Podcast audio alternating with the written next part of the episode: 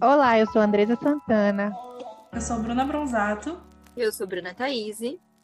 Nós somos advogadas, mães, e esse é o podcast Falando, Falando de, de VO. O primeiro podcast que fala sobre violência obstétrica do Brasil. Bom dia, boa tarde, boa noite para você que está ouvindo esse podcast, o Falando de VO. Hoje a gente está aqui, eu, Andresa e Bruna, convidamos a Natália Martins. Ela é enfermeira pela Universidade Cruzeiro do Sul, especialista em saúde da mulher, pós-graduada em obstetrícia pelo Instituto de Ensino Einstein. Bilíngue em, em Libras, é importante a gente falar isso, porque é muito difícil a gente encontrar um profissional que faça assistência ao parto. Super importante fale, mesmo. Né, que fale em Libras e que consiga interpretar e levar essa assistência humanizada para essas mulheres que precisam. Eu ah, quero saber um pouquinho sobre isso também, tá, Natália? É, tá isso. A Natália atende gestantes, parturientes e puérperas há dois anos, conduzindo o trabalho em domicílio como posterior deslocamento para o hospital e recentemente ela começou a atender partes domiciliares. Natália, seja bem-vinda. Muito bom ter você aqui. Obrigada por, por topar isso aqui. É, e eu queria que você falasse um pouquinho, se apresentasse um pouquinho para a gente, fora o que eu já disse, e como que você começou nesse meio, né? O que te fez chegar aqui. Oi, gente. Prazer enorme. Falar da minha atuação ainda, para mim, é, é muito, muito bom, muito bom. Eu costumo dizer que a minha atuação não é só uma questão de, de ganha-pão, não. É uma questão também de, de muita luta todos os dias é respirar humanização é lutar todos os dias, para que várias mulheres tenham é, experiências positivas e que bebês também sejam bem recebidos do portal para cá. Uhum. Então, é, como que eu comecei com essa vida, né? Essa vida de, de parteira. É, eu, de, desde muito nova, eu sempre quis obstetrícia, sempre. Antes, eu queria medicina. Eu estava estudando para fazer medicina. Mas não é aquela história de enfermeiro que não conseguiu passar em medicina e foi fazer enfermagem. Uhum. Não, uhum. a pessoa realmente, eu fui realmente uma pessoa que até o terceiro colegial queria medicina e ouvindo como que era a atuação da enfermeira através de uma professora que dava aula para mim de física e matemática, eu decidi mudar de uma hora para outra. Então eu mudei tudo. Mudei a inscrição do, do, do Enem, da FUVEST, de tudo. Que já queria enfermagem, não queria mais medicina e eu não me arrependo de forma nenhuma. É, quando eu fiz a faculdade, eu consegui uma ótima bolsa na faculdade, é, eu, eu é, amei desde, desde, desde começo, porque realmente era aquilo que eu queria. Era cuidar. Eu não queria, e hoje eu compreendo muito mais a assistência da enfermagem, eu não queria de jeito nenhum lidar com doença em si, porque essa é a ideia Medicar, da medicina. né? Exatamente. Medicar, né? Exatamente. Queria realmente cuidar de, de, de pessoas e não da doença em si. E, é, e, esse cuidado realmente despertou assim os meus olhos muito mais para a enfermagem obstétrica, que era o meu, meu intuito. É, e aí eu fiz os quatro anos de graduação, eu fui monitora também, eu fiz TCC de educação sexual também adolescência, eu acho outro um tema muito importante. É, e depois eu fui para a pós-graduação do Albert Einstein. Fiz a entrevista, e aí eu passei, fiquei muito, muito, muito contente. E aí, quando eu comecei a graduação, a pós-graduação lá, eu a, a, visão que eu tinha da obstetrícia era uma e a que eu tenho hoje é totalmente diferente. Então, naquele, naquele momento, eu achava que eu tinha que intervir mais, eu achava que tinha que ser assim, assim, essa assistência ao parto, eu achava que quem fazia o parto era eu, tanto que eu abri o meu Instagram no começo, eu até vendo hoje exclu excluir várias postagens, porque uhum. não é mais a Natália, não é mais. Uhum. É, e eu fazia um, um, relatório do que eu fazia diariamente na pós, dos meus estudos, dos estágios, das gestantes que eu atendia no, né, nos estágios. E lá eu falava que, ah, eu fiz um parto hoje, ah, que eu fiz um parto hoje, que eu fiz, que eu fiz. E, e na verdade a humanização não é isso. Eu não gosto de falar essas coisas, hoje em dia eu não falo mais isso. E eu, e a eu... gente também não, Natália. A gente também, eu tenho todos os negócios, ai, ele fez o meu parto. É. O coração chega a dói. É, a, minha, a minha mãe tem costume de falar isso para as pessoas. Ah, minha filha fez um pai. Eu sempre falo para ela que não, que não é isso. Mas, enfim, é, e, tem, e, e tem essa questão também de autoconhecimento, onde eu fui estudando mais a fundo e compreendendo até a desnecessária da minha mãe, que eu nasci por uma cesárea por mecônio, tipo, né? E aí, é, e aí e por, por, pelo cordão tá enrolado no pescoço. E Ah, aí sim, fica aquela. Faz todo sentido. Claro. Eu nasci, exatamente. Eu, eu nasci, eu nasci na época do boom das cesáreas, né? Uhum. Na época dos anos 90, 2000, né? É, eu tenho 24 anos, eu é, fiz então o curso de, de doulagem enquanto eu estava fazendo é, a pós-graduação no Albert Einstein de obstetrícia, e para mim foi um divisor de águas, porque eu entendi o que era humanização. Eu achava elas um bando de louca querendo parar em casa. Vocês estão maluca? Na Tem que fazer banheira. ah, tem que fazer cardiotografia, gente. Como vai ficar segurando a criança até os Aquela? Tá questão de medicalizar todo aquele processo que é fisiológico por si só e achar que aquilo é o certo. E, na verdade, a gente está falando de uma- um processo natural, né? É claro que a gente vai precisar dar o clique em algumas, mas, no geral, não. Sim, uma, uma loucura, tem que fazer cardiotoco, uma- um absurdo. E aí eu só pensava na cardiotoco, olha só que loucura. E eu sempre pensando assim, e porque foi o que, que- o que me ensinaram. Então me ensinaram a cortar, o- a cortar o cordão umbilical, é, mal parou de pulsar, me ensinaram a tracionar a placenta, ficar puxando, me ensinaram a, a, a força de cocô, me ensinaram a ficar tracionando o bebezinho assim que estava nascendo, me ensinaram a, mano- a manobra de ficar protegendo o períneo, são coisas que hoje em dia a gente sabe que não tem é, é, é, realmente embasamento científico, a gente vai se desconstruindo. Como é que eu que aprendi a sempre botar a mão, como é que hoje eu vou não botar a mão, cara? Então era, era realmente um negócio. E até, e vou te falar, isso fica ainda como vestígios até hoje, onde eu falo, pera, vamos esperar a próxima contração e receber a criança, sem puxar. Então é uma coisa que a gente tem que sempre, todos os dias, relembrar. Eu tive que mudar de 20 partos que eu assisti na pós-graduação para mais, que no hospital público tem bastante. É, vários assim a gente vai, vai fazendo, né? A gente se acostuma com uma, uma forma. E eu tinha muito preconceito em relação ao parto domiciliar. Ano passado, devido à pandemia, foi realmente um divisor de águas. Mais uma vez, para mim, foi quando eu- quando eu comecei a atuar como autônoma. Eu ia para o hospital, eu queria ir para o hospital, na verdade, trabalhar em hospital, mas aí veio a pandemia, eu fiquei com muito medo de ir para o hospital. Minha mãe hipertensa também, a gente mora aqui junto, aí eu fiquei com muito medo. Então, eu decidi é, ficar em casa e ser autônoma. E aí eu comecei primeiro trabalhando como doula. Só que aí eu tinha conhecimento da, da enfermagem obstétrica. Então era uma doula que fazia toque vaginal, era uma enfermeira enfidoula, era o quê? E que auscultava aquele negócio. E eu, só fui desconstruir essa ideia de que não dá para trabalhar como os dois no final do ano passado. Olha só. A Então gente é, falou disso no episódio passado. É.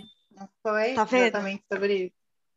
Impressionante. essa Tem, questão de tem- ser doula e EO, né? Dessa questão Exatamente. confusa de como que funciona, até na cabeça do próprio profissional, né? Porque a gente também fica meio perdido. Imagina vocês, sabendo as duas coisas e não sabendo quando agir como EO ou como doula. É uma coisa Pois é, e, complicada e tem mesmo. um limite ético, né? Porque a doula, por Demais. exemplo, não pode realizar toque, mas a EO pode.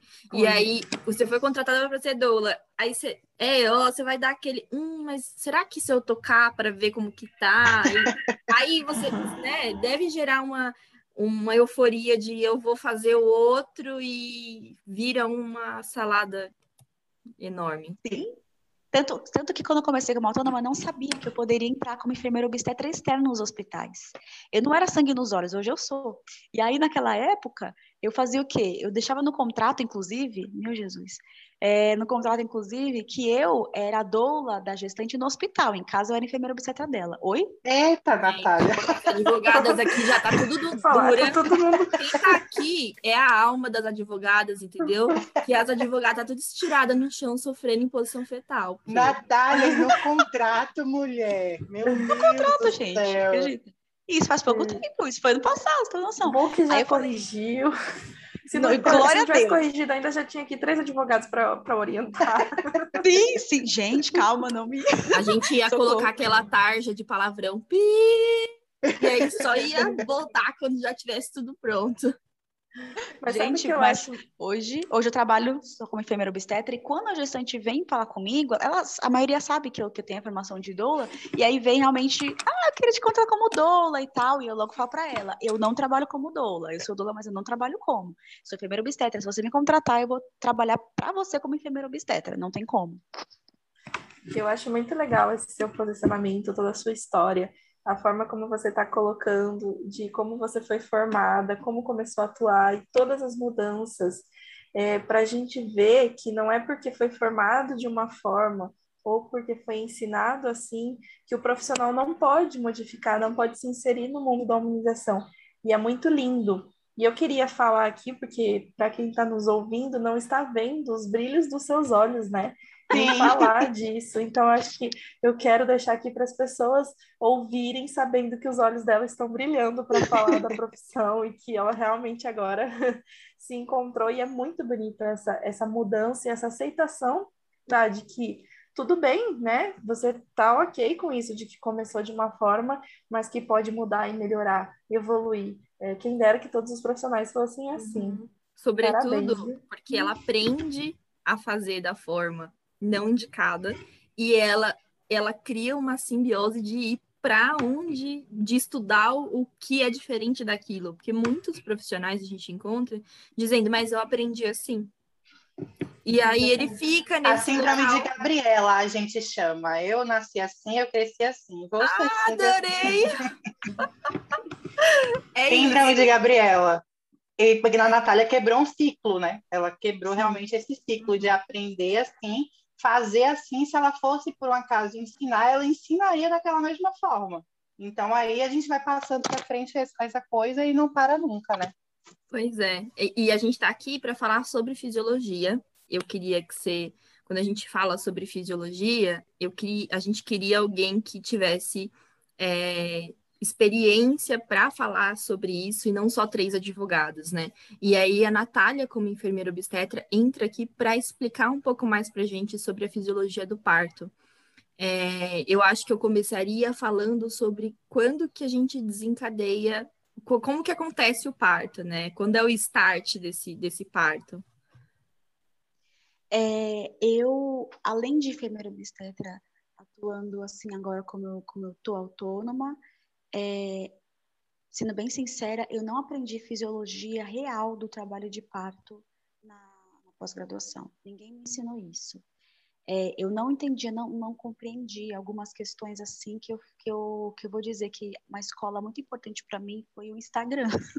Comecei a seguir gente assim, é, de, né, que também é sangue nos olhos contra a violência obstétrica, que nem a gente, e realmente, é, e realmente me, me, ajudou bastante. Pessoas como Mayra Libertar, Melania Morim, Braulio Zorzella, e fazendo, e, e, fazendo cursos, mais cursos e cursos, e estudando sobre anatomia e fisiologia do trabalho de parto, que hoje eu me considero, assim, uma, uma é, estudante assídua da psiconeuroendocrinologia do trabalho de parto e parto eu e a, e a minha doula, que trabalha comigo, né, uma equipe, eu e ela, que é a, quando a gestante contrata, vai eu e ela junto. Ela, na verdade, já está formada praticamente, vai se formar agora em, como enfermeira, né, e ano que vem é, estaremos aí, quem sabe, uma dupla de EOS, né. E aí, é, a gente, trabalhando junto, a gente só atua, eu falo isso para gestante, em concordância com a fisiologia do trabalho de parto. Se não for assim, eu não consigo trabalhar, não tem sentido. O trabalho de parto ele começa a partir do momento eu explico tudo isso para a gestante, ela entende cada hormônio, tudo isso. Eu faço uma aula realmente com ela, é, explicando para ela dos hormônios do trabalho de parto. O primeiro hormônio. Que é importantíssimo pode... para elas saberem, né? Demais, demais. É, eu não sou detentora do conhecimento, ela tem que saber, né? Então a gente tem que ser Sim. essa obstetrícia paternalista, da onde eu sei e você não, e eu que decido sobre o seu corpo, né? Não tem sentido.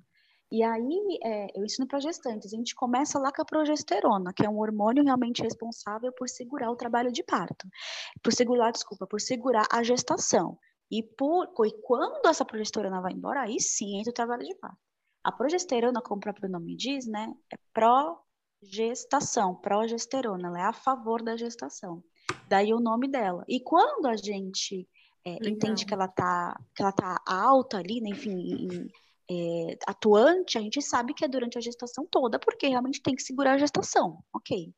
E aí, quando chega no final, vamos pensar aqui em, em, gestações de baixo risco, não estamos falando de trabalho de parto prematuro, não estamos falando de indução, que tem que internar para uma indução por algum, algum problema, estamos falando de uma gestação de baixo risco, de risco habitual, na verdade.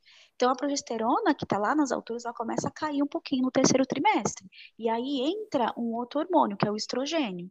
O estrogênio é um hormônio é, além, além disso, a progesterona e o estrogênio estão ali atuando durante a gestação, inclusive, para deixar o útero quietinho. A gente fala em que essência, deixar o útero quietinho para não entrar em trabalho de parto antes do tempo. E também para preparar o corpo inteiro, da cabeça aos pés para o parto. Então, tem hormônios aí, tipo, a progesterona mesmo deixa o corpo inteiro da mulher, desde as questões psicológicas até realmente o parto, deixa ela bem preparada para o momento. O estrogênio, ele deixa o útero muito sensível, muito muito comum no final do, trabalho, do final da gestação, assim, ou perto do trabalho de parto acontecer, a gente tocar no útero da mulher, fazer uma palpação, auscultar e o útero já ficar duro. Ah, meu, meu, meu útero está ficando muito duro e tal, elas falam assim no final, porque a progesterona está caindo já, né? Então as contrações de treinamento começam a ficar mais frequentes. E nesse momento, o estrogênio, eu costumo dizer que ele é, ele abre alas para a ocitocina, ele é, é, é, vai promover no útero um preparo para a ocitocina. Ele deixa um tapete vermelho para a ocitocina, que é a, a onisciente do trabalho de parto, começar, né? É, a agir. E aí ela, ele começa então a dar uns, uns, uns cutucão no útero, mais ou menos assim. E aí, preparar esse útero para responder. O estrogênio ele tem que acordar o útero porque até a gestação inteira a gestante não tinha receptores para ocitocina. Agora, no final, ela vai começar a ter. Quem é que vai falar isso para o útero? O estrogênio, então é o hormônio. E aí, aí depois disso, é, tem várias, várias teorias, a gente não tem certeza de como que funciona o começo em si do trabalho de parto mesmo, tipo, ah, começou tipo mesmo assim, assim, assado. Mas tem uma teoria muito interessante, que é a placenta, que libera um pouquinho de ocitocina perto ali do trabalho de parto, ali dos, do comecinho, né, ali, enfim, do começo do trabalho de parto, que começa essa citocina da placenta, que o próprio que olha como interessante, gente, pelo amor de Deus. Essa citocina da placenta só vai ser liberada quando o bebezinho estiver maduro. Então, a partir do momento em que ele mostra que os pulmões dele estão maduros, que é a última, o último órgão a ficar totalmente maduro é o pulmão, para ele poder respirar, certo? E aí, é, quando mostra isso, aí a, a placenta entende, opa, então o bebezinho está maduro, porque o pulmão dele está maduro, isso é tudo conversa química. Agora dá para ter trabalho de parto. Olha que fantástico isso. Então não rola tirar o bebezinho antes, né? Enfim. É, exatamente, assim, né? Pensando na segurança dele. Mais uma vez, volto a dizer, estamos falando de uma situação de baixo risco. Não estou falando de uma indução que tem que tirar o bebezinho antes, porque a, a mulher tem hipertensão gestacional, um exemplo, tá? Estamos falando de baixo risco. E aí, nesse momento, essa, essa, essa placenta libera um pouco de ocitocina que vai atuar no colo do útero dá um cutucão no, no colo do útero. Aí a gestante fala, nossa, que, que fisgada, caramba, que contração um pouquinho mais dolorida, um pouquinho de cólica. Isso é muito comum no finalzinho também do, da, da, gestação. Uhum. Esse colo do útero, então, já que ele, ele vai, ele tem que ser lesionado. Então, a cabeça do bebê fica ali em cima do colo do útero, dá uma lesão. E aí, esse colo vai produzir uma, uma outra substância, que chama prostaglandina. A prostaglandina tem a natural e a sintética. A sintética é o misoprostol, citotec, que usa para aborto, que usa para indução de, de é, é, da, da, gestação finalizar, mas vir a, a indução aí do parto. Então, a prostaglandina é isso. Mas nosso corpo produz prostaglandina quando tem lesão de algum tecido e o colo do útero começa a sangrar, inclusive. A gestante se limpa, e tá sangrando, vem tampão, tampão com sangue às vezes. É o colo do útero ficando molengo, mole, parece um lábio assim, mole, molengo. E aí, nesse momento, é, quanto mais prostaglandina o colo do útero é, liberar, mais ocitocina vai liberar também. Então, é um ciclo vicioso. Mais prostaglandina, mais contração devido à ocitocina e começa. Nesse momento, o, o, o, trabalho de parto vai estar tá aí na fase, na fase até dos pródomos, a fase latente. A gente, para, a gente pensa que, que a prostaglandina não é importante, que essa ocitocina causa contração, mas não é. Até a fase latente aí, que ainda está pegando a dor, ainda está crescendo, ainda é fase latente, né? Enfim, ainda é prostaglandina, não é ocitocina que está agindo. A ocitocina vai agir mais na fase ativa mesmo, que é a, a próxima a próxima fase do trabalho de parto. Você comentou que quando a gestante tem esse, esse feed de olha, agora está na hora de nascer, que o bebê solta um, um, um hormôniozinho ali e avisa. E eu li em algum lugar que esse hormônio seria um cortisol, um surfactante, né? Que avisa ali.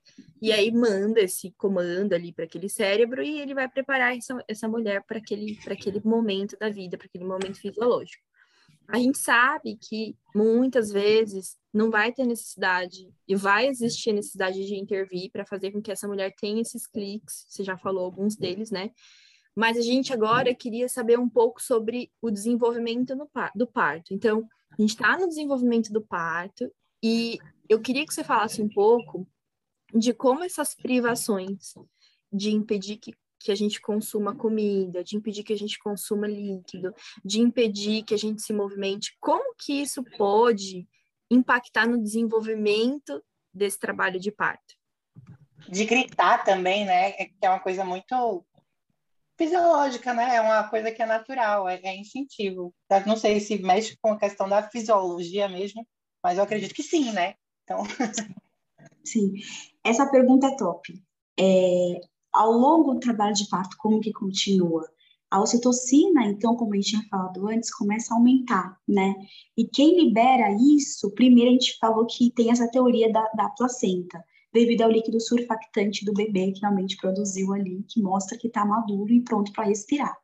É, depois desse empurrãozinho que a placenta dá, o outro empurrão, empurrão mesmo, aí é o cérebro. Então, a neurohipófise, lá dentro do cérebro, começa a dar pulsações, libera a ocitocina em pulsos. E, ou seja, como se fosse uma, duas, três vezes e para. E essa ocina demora um pouquinho para chegar no útero e faz a contração ficar pelo tempo que tem que ficar. Mas aí tem que ter aquele tempo para engrenar e tudo mais, né? Por isso tem as fases do trabalho de parto. Na fase ativa, que tem mais ocitocina realmente presente, que começa então essa, essa liberação assim mais frequente, mais forte, né? Para causar contrações mais longas.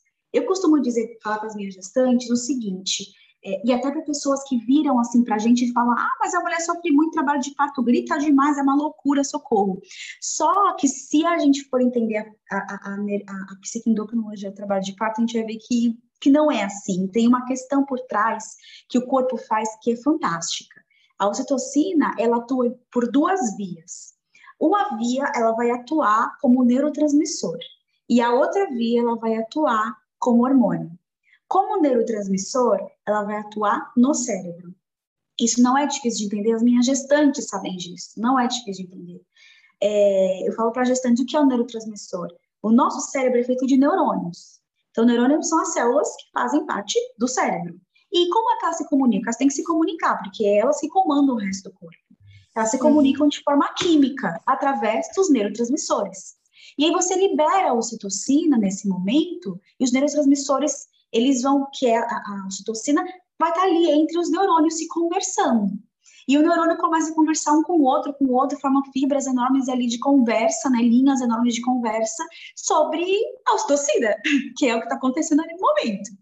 E como que, ela vai causar na minha cabeça se eu estou cheio de ocitocina? Que a gente fala ocitocinada, quando a gente está ocitocinada.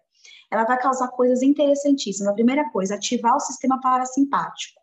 Isso é tão importante que esse profissional, ele pode ter tido mil doutorados, se ele não sabe isso, desculpa, não rola, não rola. Trabalho de parto vai ser uma tristeza, porque ele não vai agir em concordância com o sistema parasimpático.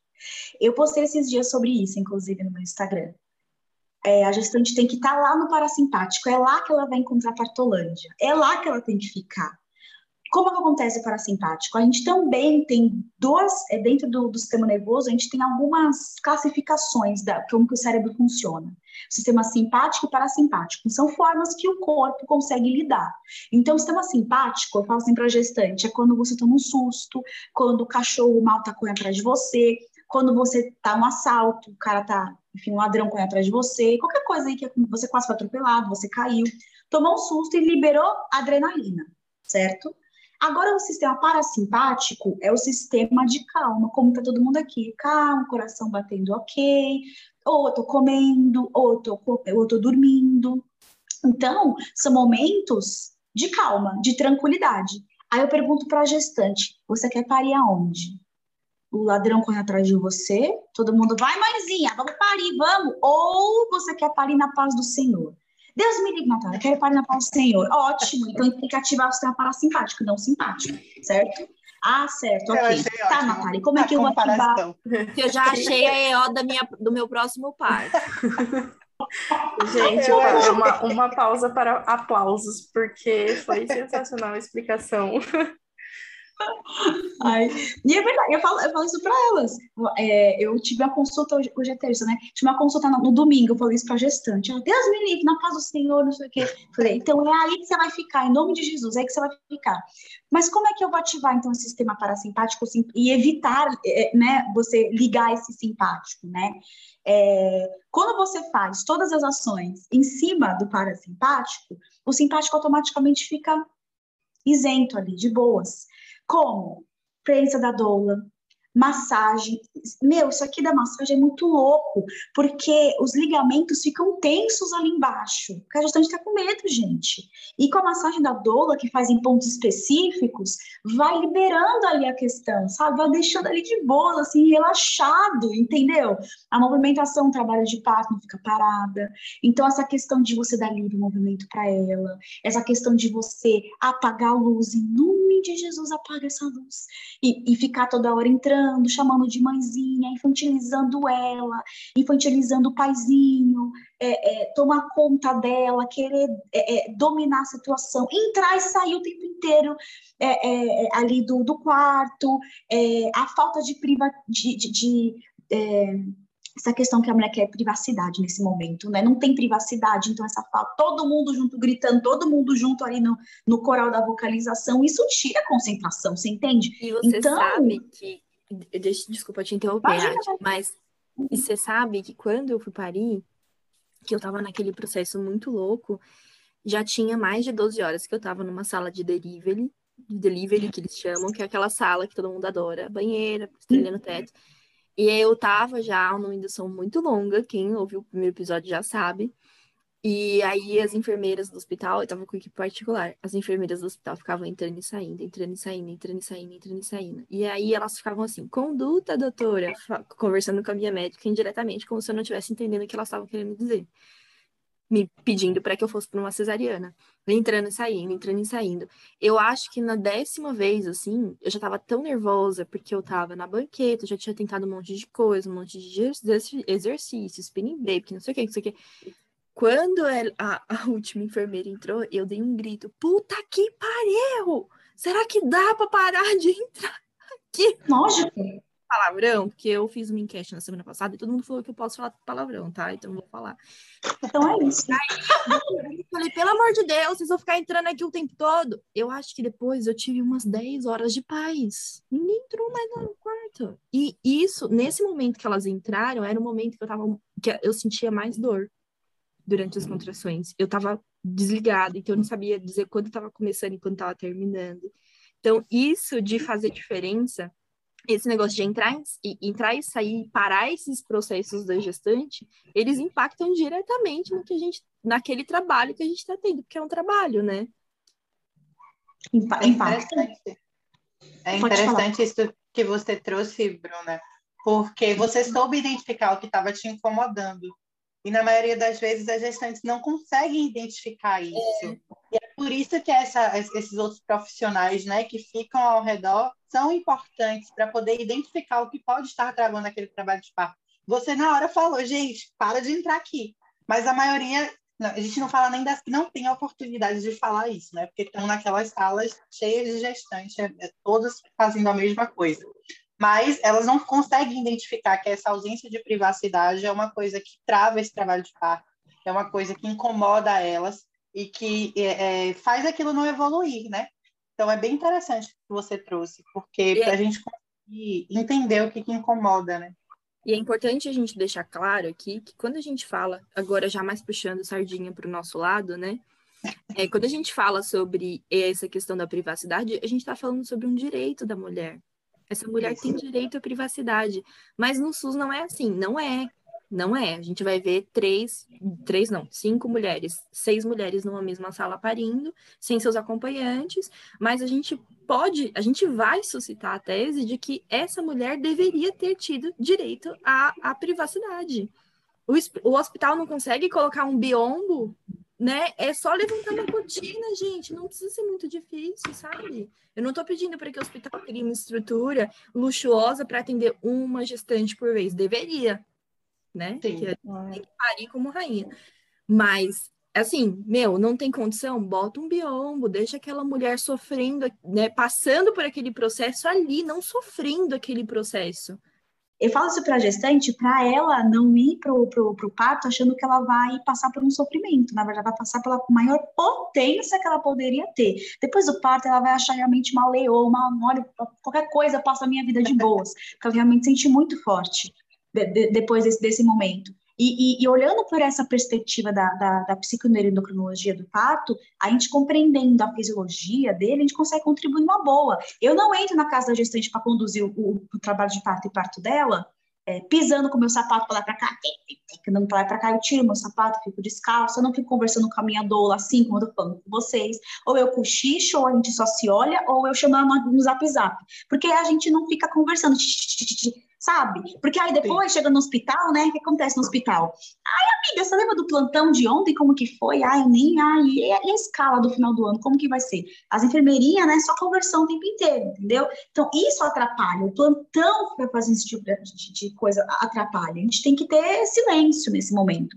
Eu sempre falo para gestante que vai ajudar você nesse momento é silêncio escuro é, para você ficar na partolândia massagem e outra coisa, não é você, falo o nome dela, né? Porque não é mãezinha, em nome de Jesus, eu falo, não é você que vai estar tá lá parindo, pensa.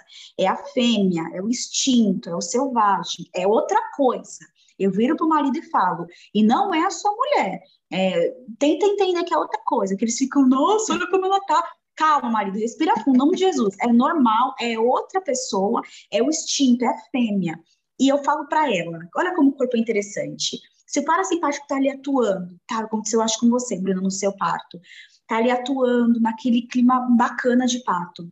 O que a neuropercepção, que é como o seu subconsciente lê o ambiente, o ambiente favorece ou desfavorece pra caramba. Então, o, o que, que a neuropercepção vê? Se está tranquilo o local para parir, silêncio, escuro, ninguém enchendo o saco, então ok, segue o baile do parto. Agora, se começa a entrar um monte de gente, fazer toque, começar a chamar de mãezinha, falar que tá morrendo a criança, levar umas horas necessárias, é, tentar romper bolsa, fazer episiotomia, colocar força, colocar a mulher naquela posição horrível que é ginecológica o tempo inteiro, é, privar ela de comer, de tudo, é, tudo isso acaba liberando o quê? Adrenalina. Ah, imagina então qual sistema vai estar ativado agora, o parasimpático ou o simpático? O simpático. E no simpático. E não é nada simpático que não é nada simpático nesse momento, né? Nesse momento não, não, não, ajuda em nada. Então, o simpático nesse momento, a gente fala que é o sistema de luta e fuga. É, ou, você, ou você luta ou você foge. Então, é, a gente fala assim na, na fisiologia, porque realmente é, o corpo libera é, hormônios e catecolaminas e adrenalina como se fosse, fosse lutar ou fugir. Quem quer parir lutando, pelo amor de Deus? Você entendeu? Então, é muito ruim isso. E essa adrenalina, vem, vem aquele momento de tensão, medo e dor, aquele tríplice. Começa a aumentar, a dor começa a aumentar. Então, é, acontece, Bruno, exatamente aconteceu com você. Você não sabe onde começa, onde termina a contração, o útero fica doendo durante a contração, começa a ter uma contração atrás da outra, muito dolorosa, você não consegue mais lidar com a contração, ou às vezes as contrações vão embora, Aí o povo fala, ah, é falta de motor, tá a ocitocina na mulher. Então tem todo, toda essa questão que se a gente observar pela, pela ótica da fisiologia do trabalho de parto, a gente vai saber lidar muito melhor ao, ao invés de catacar ocitocina em todo mundo, ao invés de achar que o problema é na mulher, que essa ideia machista de achar que o problema e a culpa é sempre da mulher, é muito comum na obstetrícia, porque a obstetrícia cresceu em cima de muito machismo e paternalismo. Tudo foi feito na base de ocitocina, de, de episiotomias, de fórceps e de vaginas escola. Todo mundo toca, todo mundo corta, todo mundo aloca fórceps, todo mundo faz o que quiser. E isso é um absurdo machista, é o fim do mundo. E não precisa fazer isso só para ser homem, não, viu? Só por... Não, é mulher também fazendo, todo mundo. Não é só médica, é enfermeira, é técnico, é todo mundo, é desde o porteiro, é desde tudo tem a ver com a violência obstétrica, que está mais institucional e está estrutural, sabe?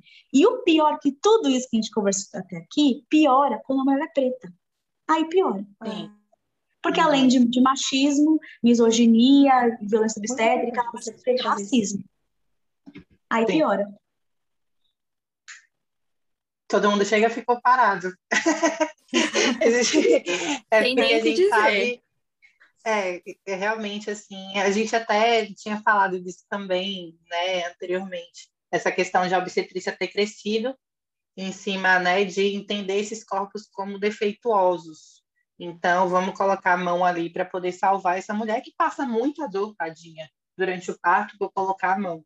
E aí, você trazendo essa questão das mulheres pretas, a gente percebe é, que esse colocar de mãos não é para ajudar, é para poder fazê-la sofrer mais, né? É uma ótica invertida das E quando brancas. precisa ajudar, não intervém, né? Quando precisa. Quantas mulheres pretas, quantas manas pretas nossas têm acesso a esse tipo de informação que a gente está conversando agora? Quantas mulheres pretas eu já atendi que já me contrataram? Em dois anos, acho que eu atendi umas três mulheres que me contrataram. É muito pouco, é muito pouco. É, e uma delas, uma delas eu estou atendendo agora, e, e eu sempre trago na consulta, mas consultas são longas, eu falo para um caramba. E aí eu falo para ela, ali no longo da- das consultas, eu pergunto, o que que você tem medo, quais são suas frustrações e tal. Ah, eu tenho medo de pra cesárea, ah, eu não queria e tal, eu sempre tenho que trabalhar, uma possível cesárea, tal, tal, tal. E ela me trouxe um negócio interessante, a gestante que eu tô atendendo, que é negra. Eu tenho medo de sofrer racismo. Nunca ninguém me falou isso. Eu tenho medo de sofrer racismo porque eu sei que eu vou estar parindo em um local de que a maioria é preta. É o ambiente, é, desculpa, que a maioria é branca. É o ambiente que a minoria, na verdade, é preta. Eu estou em um ambiente que eu não me sinto acolhida, não é meu. A maioria é branca. As gestantes que têm acesso, porque ela tem plano de saúde, ela teve condições, ela e marido, que, que é um, um casal preto, e a filha também agora, né, que vai, vai nascer preta. Então, essa família preta tem chance de sofrer racismo, eles têm medo de passar por isso. Isso é muito legítimo. Eu fico arre- arrepiada, isso é muito legítimo. Porque no Brasil não basta só você ser mulher para você sofrer. Tem que ser mulher, aí você é preta, aí você vai parir e não pode, e aí sofre tudo junto e misturar todo tipo de preconceito. É episiotomia, que é sem anestesia porque você é preta, tem mais chance de conseguir lidar, é porque você é mais forte, porque você é preta. Isso é um pensamento tão racista e antiquado, porque você olha para a mulher preta e você vê o histórico dela por ter vi, vindo de, de uma sociedade escravocrata da época, você fala, ah, ela sofreu tanto, né? Ela sofreu tanto na vida, né? Uma episiotomia sem, sem anestesia não é nada, né? Então, é um pensamento Quando que- dão, né? A episiotomia é uma coisa interessante porque é quando dão, né? Porque as pretas, elas, elas recebem menos. E é, é que eu sempre falo, né? À primeira vista, a gente fala, opa, tô recebendo aí? menos, está sendo menos intervencionista. Mas, pô, não é isso. A ótica é invertida, porque a episiotomia, eles acham que estão ajudando. Então, a preta não precisa de ajuda, não. Exatamente. eu se, a dou- gente, se a gente vai para o SUS, a gente encontra a, é, a, a outra, a outra face, né? De é preta e pobre. Uhum. Ela tá aqui de novo. Então eu vou cortar mesmo, porque aí quem sabe ela não repele e, e se protege, né? Fa- Faz uma maquiadura. Você é pobre, não tem que ter filho, né? É isso. Sabe que eu comecei, eu comecei a, estudar, né, violência obstétrica por medo de sofrer também.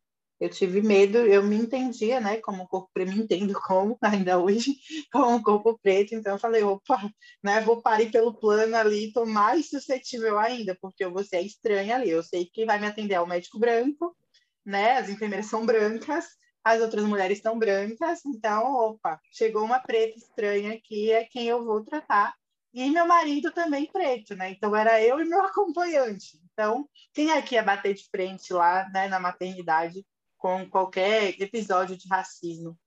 Outra vez eu fui é, aqui em uma maternidade de Salvador, porque tinham restringido acompanhante e tudo mais.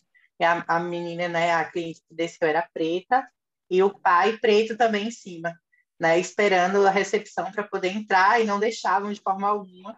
E aí ele fazia que entrar, os seguranças vinham na hora. Aí eu falava, ô, segure, porque né, a gente sabe, você é preto, não vamos causar confusão aqui, Porque se a gente acaba chamando polícia, alguma coisa assim, pode acontecer o sentido inverso, né? Você que vai estar errado. Então, vamos tentar segurar e resolver conversando, resolver com calma. Mas quando é que a gente vê né, um casal branco tendo essa preocupação com essas questões? Não tem. Eles vão bater com né? segurança né? e, enfim, é o segurança que é preto, o segurança que se põe no lugar dele. Né? É bem o contrário. Isso é, e, realmente... E o branco, é... o branco não tem medo de chamar a polícia. Mesmo não, o que ele está fazendo tá errado, ele vai chamar. Porque ele sabe que ele vai ter um olhar ele da tem polícia. a proteção. Exatamente, porque a polícia foi feita, não foi feita para ele, né? Para é. ir contra ele, foi feita para ele, para ele utilizar daquele, daquela forma. E eu acho, aí vocês né, podem me corrigir, mas eu acho que a, a polícia ela tem essa cara de proteger os brancos dos negros. E aí, quando é um negro abrindo uma ocorrência, tem certeza que quer fazer isso? Mas olha, é. você vai você vai para esse lado mesmo, né? Vamos tentar. E aí Resolve tem... na conversa, né? Isso, vamos, vamos dialogar, entendeu? Agora, quando é o branco, não, vamos correr pro pro, pro, para a delegacia, para o DP, quer fazer um boletim, quer fazer não sei o quê, e aí você tem mais essa assistência ali disposta, né? Vamos lá. É, então a gente já está chegando, caminhando para o fim desse, desse diálogo. Quero trazer você aqui todos os dias agora, Natália, para explicar a gente essas coisas. Porque foi, nossa, foi muito didático, né, gente? E, foi, foi. e tem aí, slide, né? Tem slide, é, ela conseguiu slide. explicando tudo só na voz. E eu Exatamente. entendi todo. Ali todos os nomes. Eu era péssima em biologia, viu, Natália? Na, na meu Deus do céu, na escola, biologia para mim era um negócio assim que eu boiava completamente. Mas você explicou direitinho, assim, eu fiquei besta. Que bom. Foi, foi massa.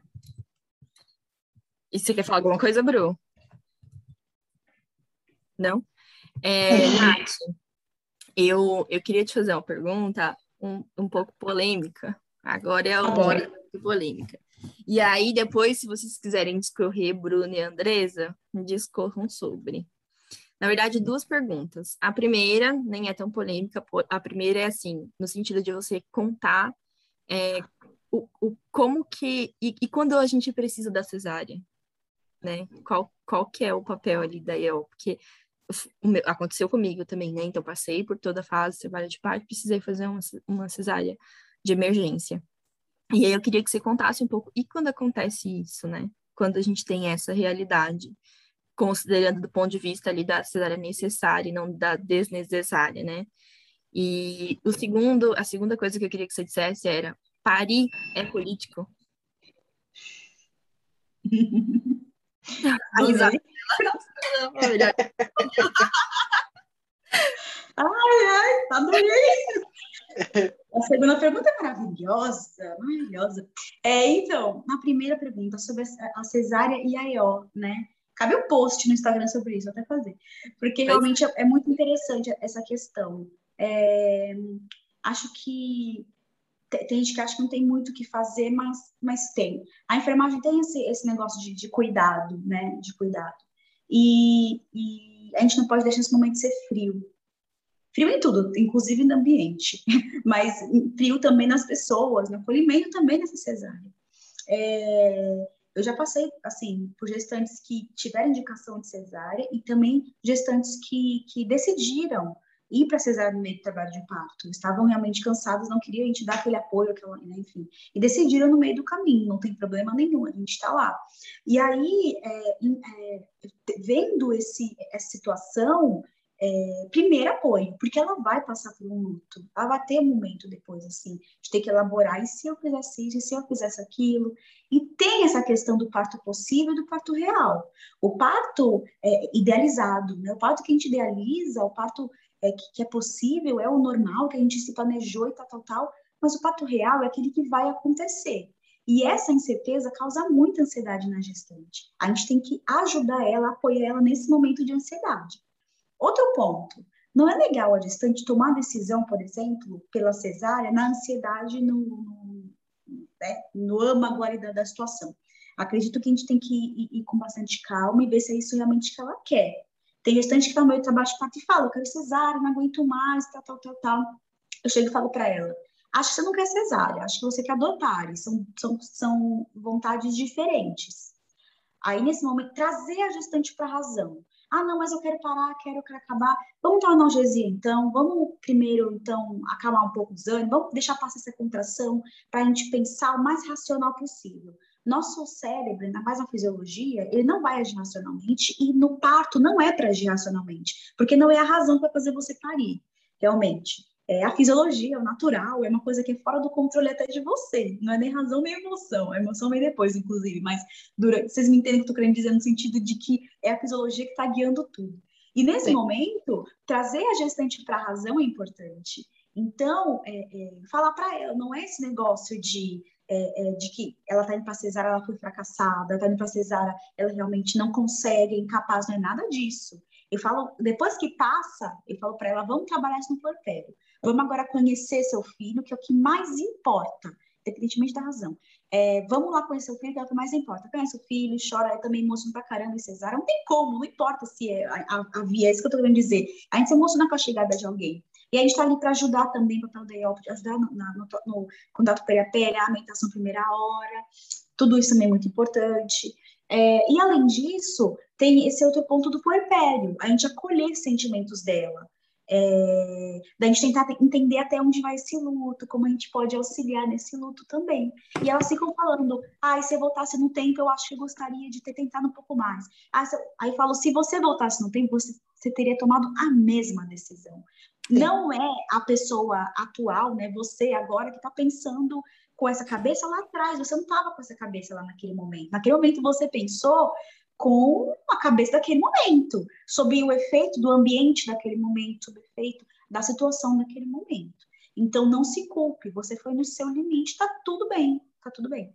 Então, acho que acolher sentimentos da cesárea é muito importante.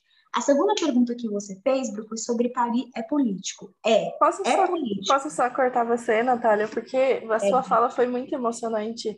E como a gente está em áudio, talvez às vezes a gente quer mostrar para as pessoas os sentimentos que nós estamos tendo, né? E que uhum. visualmente a gente não consegue ter. Mas foi uma fala realmente muito emocionante e acolhedora, porque é difícil encontrar alguém que fale já está assim. emocionada já. É, eu sou é. derretida da, do grupo, é, o pessoal já está acostumado. A canceriana Mas... sou eu, quem vai chorar. É. Não parece, né? É. Mas assim, que, que acolhimento, obrigada por essas palavras. Eu acho que em dois minutos você conseguiu acolher sentimentos que muitas pessoas às vezes não conseguem acolher em anos e entender em anos. Eu agradeço por mim e agradeço porque eu tenho certeza que tem pessoas que vão ouvir isso e que precisam ouvir isso. Ah, então, que emocionada também, meu Deus do céu, eu queria te dar um abraço agora. E vamos falar de política. É... Também tô, tô emocionada também, viu? Vamos lá. Olha, sobre essa questão é, da, da, da, política, eu, eu vi, inclusive, eu estou no, no grupo do Ciapato lá do Telegram, e, e, tem gente questionando que teve também posicionamento político dentro ali da, da questão da, da, das palestras, mas quando a gente fala de aumentar, quando a gente fala de maternagem, quando a gente fala de maternidade, quando a gente fala de luta contra, contra a violência obstétrica, quando a gente fala de poder parir em paz, na paz do Senhor, né, que é nosso, nosso método, né, paz do Senhor, enfim é, é, político, não tem outra alternativa. A gente depende de políticas públicas urgentes para a gente mudar o cenário da, da, da violência obstétrica, principalmente no, no SUS e também uma atualização assim, profissional no SUS e também na, na parte aí da, do, do sistema particular que chega a quase 90% de cesárea. Isso é uma vergonha para o Brasil.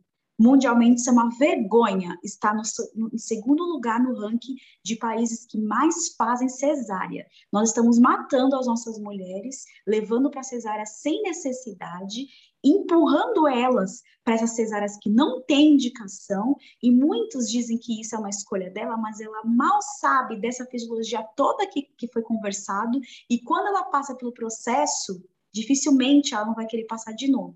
Nossa, que loucura, como assim? É verdade, ela para, depois ela fala, ai, nossa, parei tão gostoso, eu quero de novo. Eu quero mais uma vez. Porque elas falam, falam Eu não quero não, viu, gente? Chegou aqui para mim essa vontade. Porque elas foram acolhidas. Meu Deus! Bruna, que É que tal? Gael, Outra é que Gael vale outro, por né? três, amiga. Por isso que você tá assim, entendeu? O menino É, tem três realmente- anos e já cortou a cabeça no meio, gente. É por isso que ela não quer, coitada.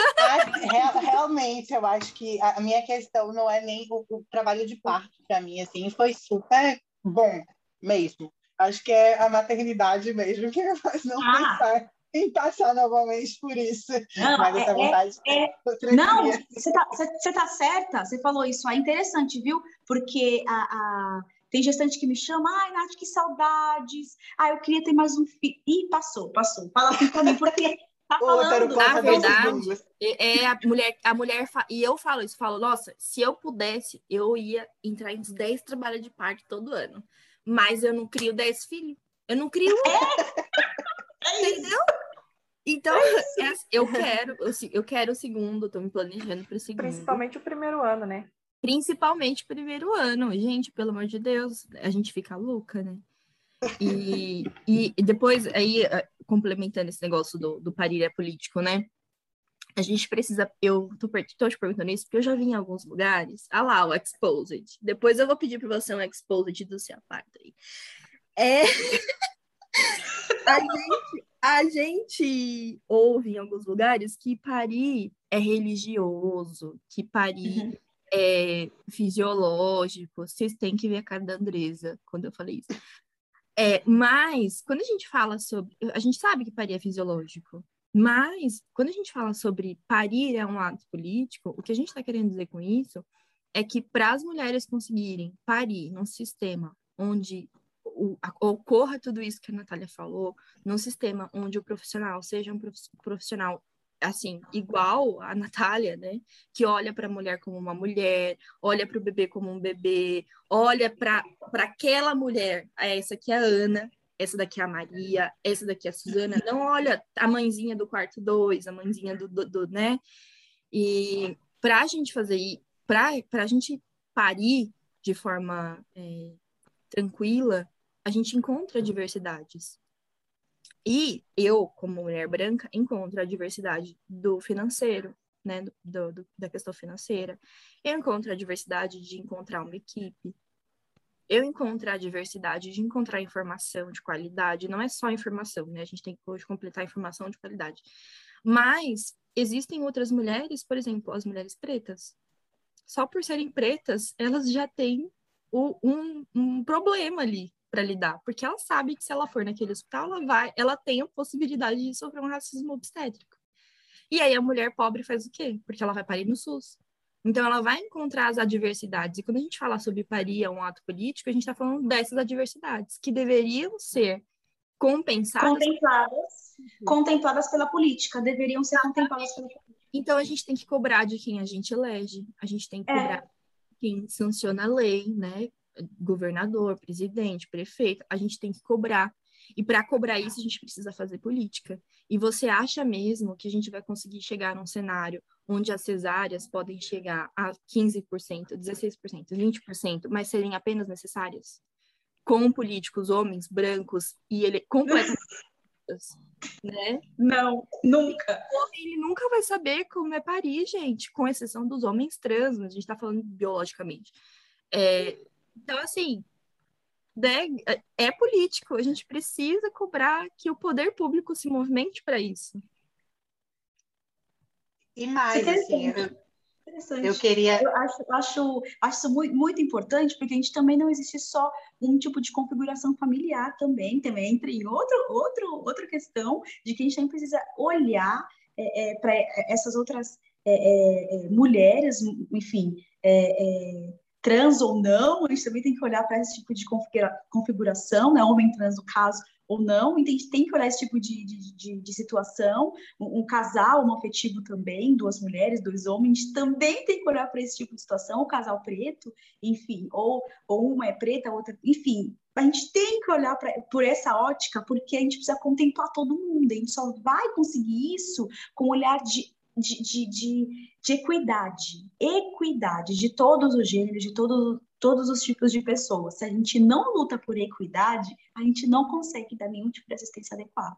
Eu coloquei isso muito no, no artigo que, que eu publiquei ano passado, que eu falo de iniquidades no pré-natal, como isso acaba contribuindo pessimamente, né, pro, quais as consequências para o puerpério, né? Pro ciclo gravídico puerperal, não só o puerpério, mas também o parto, né? Tudo. E, e a gente tem índices mais elevados de hipertensão gestacional, diabetes gestacional, doenças crônicas e até mesmo de mortalidade materna, ou também de, de, de é, é, depressão pós-parto em mulheres negras do que brancas. Que tipo de atendimento ao pré-natal que eu estou tendo, que está super, não está equânime, não está com equidade, não está sob esse olhar que a gente está falando, está sob um olhar de muita iniquidade, que depois a mulher acaba morrendo, não é? E piora com Covid, né, que a gente está agora nesse momento. Tudo uma coisa interligada na outra. E tem a ver, sim, com política, não tem como. E assim, é, aproveitando que é a Natália que está aqui, ela fala Libras, é interessante essa questão das políticas públicas, é, com essa questão das mulheres surdas, que a gente sabe que a gente tem lei, mas a gente é. sabe que não basta ter lei, a gente tem que pedir o cumprimento delas. Então, não basta né, ir lá no legislativo e falar: opa, faça a lei que a gente precisa da lei. A gente precisa cobrar também para que eles cobrem que a lei tenha algum tipo de efetividade, porque senão ela vai ser uma letra morta, né? Então, essa questão das, das, das gestantes, parturientes, puérperas surdas, é uma coisa que é, assim, intimamente ligada com isso das políticas públicas, porque a gente tem né, o, o Estatuto da Pessoa com Deficiência, a gente tem normativas do SUS que, que falam né, que os profissionais do SUS eles vão passar por treinamento para poder aprender Libras, mas a gente conversa com os profissionais e eles falam, nunca na minha vida. Eu fiz né, é, é, residência e nunca, nunca recebi nenhum tipo de treinamento para Libras. Então, é, é, importante a gente falar que não basta que a gente cobre que as leis sejam feitas, a gente precisa cobrar a efetividade delas. Exatamente, até porque a gente tem, e eu acho que, isso eu acho que a Bruna e a Andresa vão concordar comigo, a maior falácia desse, desse Brasil é dizer que todos são iguais perante a lei. Não, ah. todos não são iguais, todos são diferentes. E a é gente, verdade. entendeu? Então essa é a maior falácia. Está na Constituição isso. Todos ah. serão iguais. Mas não é, não é. E é isso, quando é. a gente entender isso, que a gente precisa fazer a discriminação positiva para cobrar essas políticas, sejam em leis que já existem, ou em novas leis, ou em novos posicionamentos, a gente precisa reconhecer que todos somos diferentes. E nem queremos ser todos iguais, né? Nós é queremos ser como somos, mas respeitados da forma que somos. É Cada um na sua individualidade. Ô, oh, Glória! Que coisa linda! Mano, eu falo, eu falo, eu comento com minha mãe, velho, qual que é o problema de ser totalmente diferente? E, e ok, somos uma sociedade totalmente diferente. O negócio não tá em ser diferente, não é esse o ponto. O negócio é tá em como a gente é contemplado perante a lei, como a gente é atingido perante isso também. Nossa, vocês são demais, Deus. Olha quem fala. A admiração é recíproca aqui, todos Team Nath. Pois é. Sim. Virou, já virou, já virou, a minha é ó mesmo. Bom, já tá, já, já, pode assinar o contrato, porque quando eu engravidar, é evento futuro. Você não o tinha contrato para ela, né, tem. Natália? De EO. É, é contrato favor. não prevendo dor. Tem cláusula de dor, por favor. Pelo amor de Deus. Tem, eu juro. Eu juro. Ai, que delícia foi esse papo. Andresa, Bruna, querem falar alguma coisa? Ai, eu, hoje, hoje eu estou especialmente emocionada. Eu achei eu gostei muito dessa conversa. É, eu tô um pouco mais quietinha, né? Eu acho que vocês perceberam, criança doente, então a gente passa a madrugada acordada, então eu estou um pouco meio assim alheia a algumas coisas, mas foi algo que me trouxe atenção, chamou atenção. Eu ouvi, porque realmente é o que eu gosto muito de falar, de ouvir sobre. E eu, assim, acho que eu nunca vi uma colocação tão é, precisa, assim, tão carinhosa, tão assim pensando na pessoa né? que está ouvindo, é sem muita técnica, sabe? Mais algo realmente para que a pessoa compreenda, entenda, como eu ouvi hoje da Natália. E eu sou muito grata por poder estar participando dessa conversa, de poder estar vendo aqui você, que um dia a gente possa se encontrar pessoalmente, né? Que a vida nos permita esse encontro porque realmente foi é, o sentimento de gratidão de ter participado disso. E parabéns, é uma pessoa realmente sim, muito inteligente, dá para sentir na sua fala é, a facilidade com que você tem para falar, para aprender e no brilho dos olhos, né? Quanto você quer buscar saber mais e passar isso da forma mais simples possível para que todas realmente entendam e que faça a informação ser acessível. Porque não basta ter informação disseminada, a informação tem que ser acessível. Então, parabéns e obrigada por todas pela oportunidade de participar. Eu realmente estou muito grata por essa, essa reunião, né, essa gravação de hoje. Ai, que coisa linda. Ah, eu já quero abraçar a Bruna já. Mas a gente tem que fazer mesmo encontro. É, eu e Natália é mais fácil, né, Natália? A gente tá no mesmo lugar, mas a Bruna ainda já consegue chegar mais próximo da gente, mas Andressa fica um pouco mais longe. É que tá perdida, perdida aqui mesmo. Tem um quarto para você. Pode vir. É, queria agradecer, Natália, a sua presença. Foi, vou usar as palavras da Bru, foi incrível ter você aqui falando de um conteúdo que é tão difícil, que a gente propaga como se fosse só um assunto médico, né? Só os médicos e os enfermeiros podem deter esse conhecimento e ninguém mais pode falar sobre isso. E o paciente, a parturiente, não o paciente, é, não pode opinar sobre isso, não pode falar sobre isso. E é importante quando a gente encontra alguém é, como você que traz esse assunto, mastiga ali e leva para a pessoa entender da melhor forma ali, né? Considerando que a, a quem ouve a gente pode ter se classe média, classe média alta ou classe né, baixa. Então, foi muito importante ter esse, esse ponto de você trazer essa informação é, de forma mais deglutível. Eu agradeço o convite. Natália foi literalmente um achado, porque eu, a gente participa de um mesmo grupo, mas a gente nunca conversou.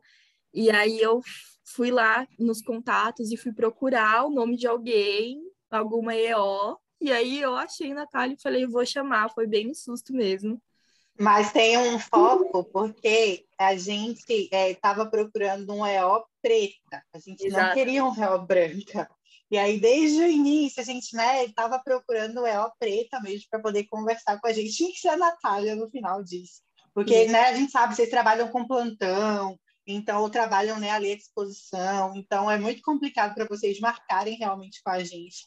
Mas o nosso foco era as, as pretas mesmo, porque a gente queria também trazer essa questão da interseccionalidade, que a gente nem precisou perguntar, vocês perceberam? A pois Natália é. ela já trouxe de pronta, e é Foi. isso que é o bacana, né? Para a gente poder falar das diversidades, trazer interseccionalidade também na conversa, que a gente percebe que essa é uma área que é branca, e se a gente deixar, ela vai ser falada por brancos para brancos.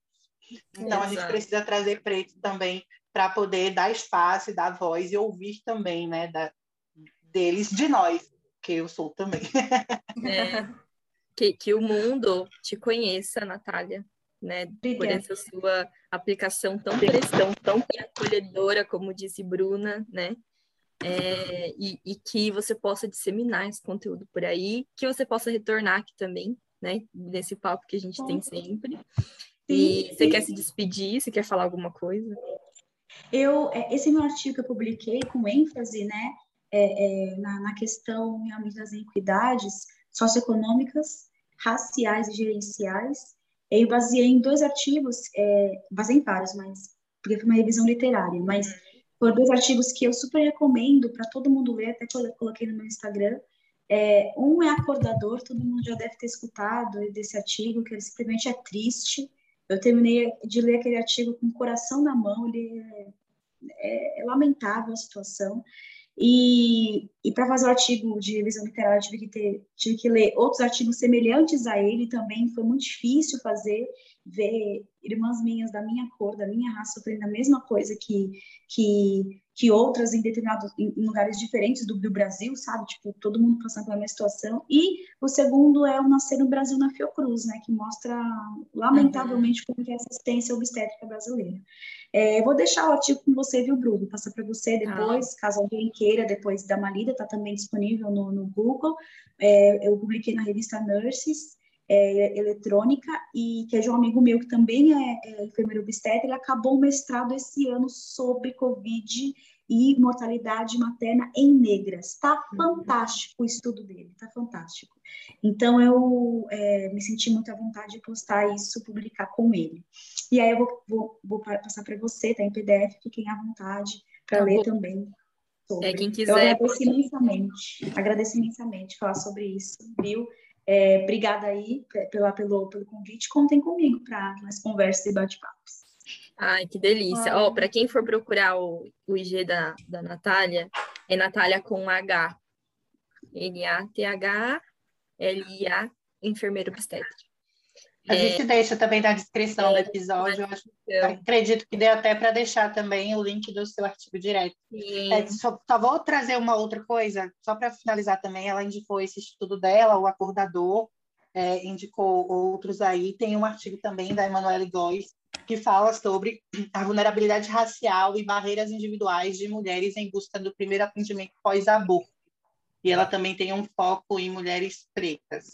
Então, a gente também pode deixar aqui disponível, é importante a gente também trazer o viés da violência obstétrica em mulheres que sofrem né, em situação de abortamento, pós-aborto. Então, quem quiser também dar uma olhadinha, bacana. Muito bom. Te deixa salvo. É, obrigada, meninas, mais uma vez. Natália, mais uma vez, obrigada. E todas essas informações vão estar na descrição desse podcast. Só vocês acessarem. Um beijo, até mais. Beijo, até. Beijo, tchau. Beijo. Tchau.